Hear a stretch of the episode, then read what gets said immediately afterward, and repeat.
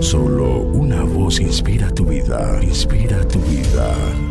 Una voz de los cielos, con el pastor Juan Carlos Mayorga. Bienvenidos. Les dijo también, ¿quién de vosotros que tenga un amigo va a él a medianoche y le dice, amigo, préstame tres panes, porque un amigo mío ha venido a mí de viaje y no tengo que ponerle delante? Y aquel, respondiendo desde adentro, le dice, no me molestes, la puerta ya está cerrada y mis niños están en cama. ¿No puedo levantarme y dártelos? Os digo que, aunque no se levante a dárselos por ser su amigo, sin embargo, por su importunidad, se levantará y le dará todo lo que necesite. Amigo y amiga, Jesús te anima a no desalentarte con facilidad. Como oímos, relata una historia para revelar el poder de la insistencia incluso en las imperfectas relaciones humanas. Él continúa enseñando cómo la persistencia es tan importante en tu relación con Dios. Así que les digo, dice el Señor, sigan pidiendo y recibirán lo que piden, sigan buscando y encontrarán, sigan llamando y la puerta se les abrirá. Pues todo el que pide recibe, todo el que busca encuentra, y a todo el que llama se le abrirá la puerta. Jesús relaciona esto en particular con recibir el Espíritu Santo, como está escrito en Lucas 11:13.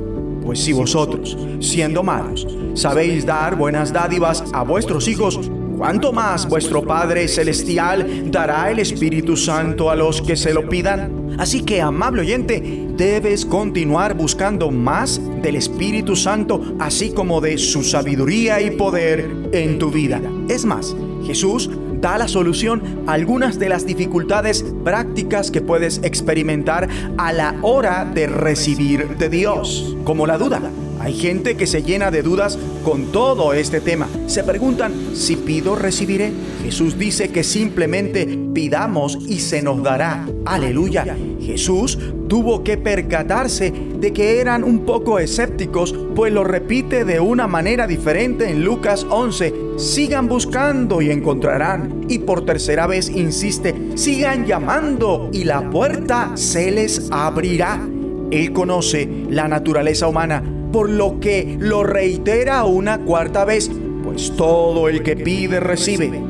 No están convencidos, así que dice por quinta vez, todo el que busca encuentra, hasta una sexta, y a todo el que llama se le abrirá la puerta. Pero también está el miedo, incluso si se ha superado el primer obstáculo de la duda, puede que se tropiece con el miedo acerca de lo que recibirás preguntándote, ¿será algo bueno? Jesús usa la analogía de un padre humano. Si un niño pide un pescado, ningún padre le daría una serpiente. Si un niño pide un huevo, ningún padre le daría un escorpión. Sería impensable que tratáramos a nuestros hijos así. Jesús continúa diciendo que en comparación con Dios somos malos. Si nosotros no trataríamos así a nuestros hijos, es inconcebible que Dios nos tratara así. Dios no te defrauda. Si pides el Espíritu Santo y todos los maravillosos dones que trae consigo, eso es exactamente lo que recibirás. Y por último está la indignidad. Por supuesto, es importante pedir perdón y dar la espalda a aquello que sabes que está mal. Pero incluso después de haberlo hecho, Puede que se tenga el sinsabor de indignidad, puede que no se crea que Dios vaya a dar lo que se pidió.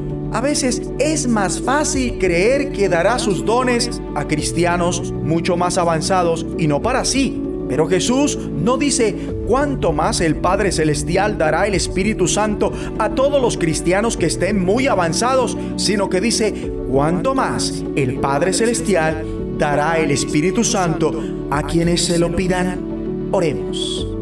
Padre, hoy te pedimos, nos ponemos de acuerdo, que nos vuelvas a llenar con el amor. Por favor, llénanos nuevamente con el amor y el poder, la sabiduría que vienen de tu Espíritu en el nombre de Jesucristo. La voz de los cielos, escúchanos, será de bendición para tu vida. bendición para tu vida.